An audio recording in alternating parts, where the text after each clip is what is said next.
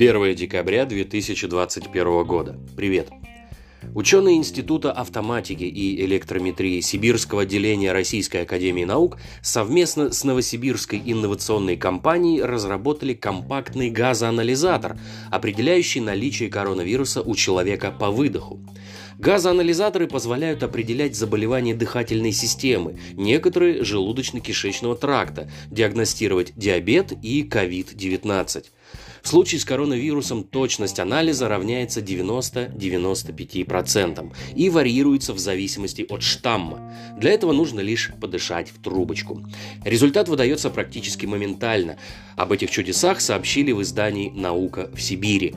Далее о прогнозах. Некий иммунолог, генеральный директор контрактно-исследовательской компании, заявил, что новая волна коронавируса может начаться во второй половине января.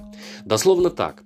Пятая волна должна была быть и без нового штамма, но омикрон может дать всплеск в том случае, если у него действительно настолько высокая заразность. Реально где-то во второй половине января мутация начнет сказываться. По его словам, рост заражений не будет резким, а первая фаза нового подъема окажется медленной.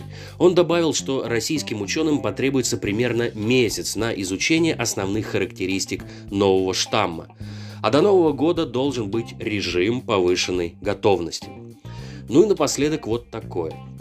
Профессор школы системной биологии Американского университета Джорджа Мейсона, главный научный сотрудник лаборатории функциональной геномики медико-генетического научного центра РАН, рассказала о главном симптоме нового коронавирусного штамма. Все очень банально. Заражение штаммом омикрон зачастую проявляется в виде чудовищной усталости.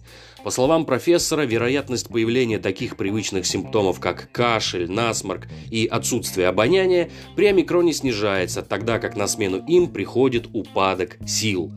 Также эксперт не исключила, что новый штамм коронавируса может не поддаваться действию антител. Тем не менее, она отметила, что вариант дельта может заблокировать омикрон, либо новый штамм сдуется сам по себе, пока доберется до России. Ну и по традиции специалист добавил, что вакцина и средства индивидуальной защиты не теряют эффективности перед лицом нового варианта вируса. Хорошо бы. Ну а на сегодня все. Конец связи.